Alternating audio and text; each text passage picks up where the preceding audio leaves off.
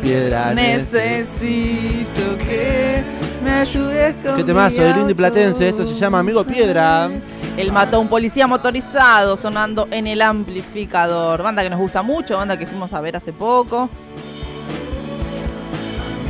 Que sigue tocando. Tocó en la ciudad de La Plata hace un par de Sí. semanas. Y el último fin de semana estuvo presente en la ciudad autónoma de Buenos Aires. Exactamente. Lo estuvimos entrevistando, Santiago. También hace un par de semanas pueden revivir todo eso en Spotify. Nos buscan como el amplificador podcast y pueden ver todo el contenido que sucede aquí en el aire comunitario de Radio Estación Sur. Pero bueno, ahora suena el mató, lo viejo del mató también podríamos decir. Eh, Eh, sí. Porque se estrenó un documental sobre el indie latinoamericano que se llama La Bitácora del Sur.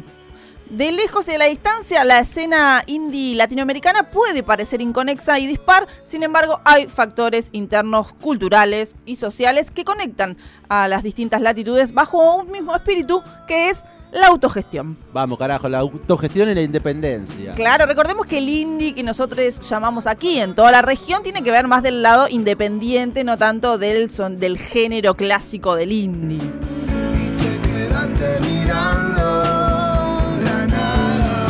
Un poco de todo esto se trata entonces La Bitácora del Sur, el indie en Sudamérica, un documental chileno dirigido por Omar Díaz, que va a ser presentado en diferentes festivales y que también eh, estuvieron estrenándose ahí partecitas, un documental interesante para ver. Exactamente, ya está disponible, por ejemplo, si alguien lo quiere ver en YouTube. Ya desde este lunes que pasó, ya está colgado ahí, lo pueden buscar eh, con el nombre, La Bitácora del Sur, eh, el indie en Sudamérica, eh, y puede ser visto libremente, que eso es lo interesante también de la autogestión de lo independiente, liberar las cosas, las obras. Nosotros siempre hablamos de indie y nos referimos y escuchamos música de nuestra ciudad de La Plata. Exactamente. Pero hay un montón de indie por conocer. Exactamente, toda la región eh, latinoamericana eh, tiene su- sus nichos de música indie. Este mm, documental fue estrenado oficialmente en el año 2019 en el marco del, del Festival Cinematográfico Internacional del Uruguay y también formó parte de la selección oficial de Bafisi el año pasado, en el 2021. Pero bueno, finalmente ahora en junio del 2022 se liberó en YouTube. Según cuenta el director, dice, es muy bonito que el documental pueda llegar a YouTube donde podrá ser visto libremente por cualquier persona después de pasar por festivales internacionales de cine, porque retrata un mundo muy especial en el que artistas de diferentes países de Sudamérica se relacionan, conocen y unen fuerza a través de la música y la autogestión. Dice, creo que es importante poder acercar el cine a la gente y facilitar la accesibilidad a las obras y subiéndolo de forma gratuita a esta plataforma tenemos la posibilidad de, que cualquier persona pueda ver y disfrutar la historia que aquí retratamos.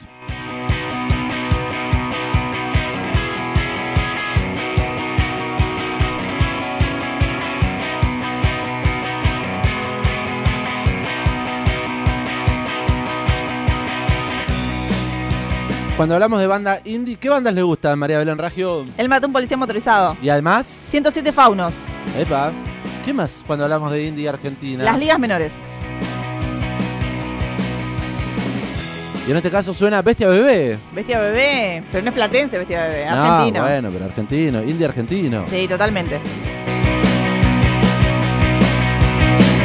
No sé por qué me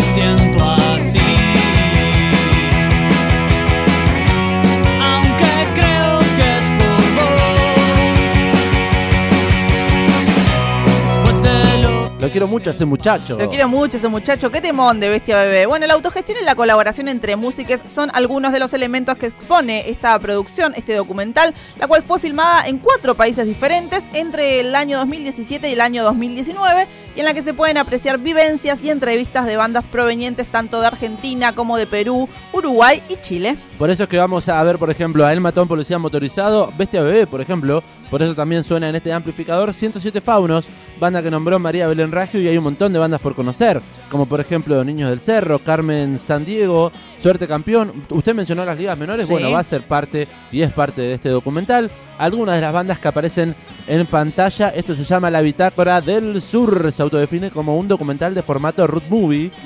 Y en ese viaje el espectador va conociendo las distintas también realidades del rock independiente actual en cuatro países de Sudamérica con estas entrevistas realizada desde cámara de video hasta con celulares. Así es. Así que tiene un poquito también. Súper de... autogestivo también, ¿no? En la producción.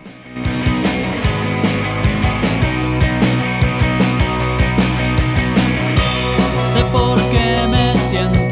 ¿Conoce indie latinoamericano? Eh, conozco poco, la verdad. Sé que hay mucha conexión igualmente. Aquí en la ciudad de La Plata hay un sello discográfico que se llama Nuevos Vientos, que lo fundó eh, Dani Birchetti, amigo de Linces, eh, que siempre ha tratado de eh, mantener esa unión de música latinoamericana, eh, sobre todo en este género que denominamos indie.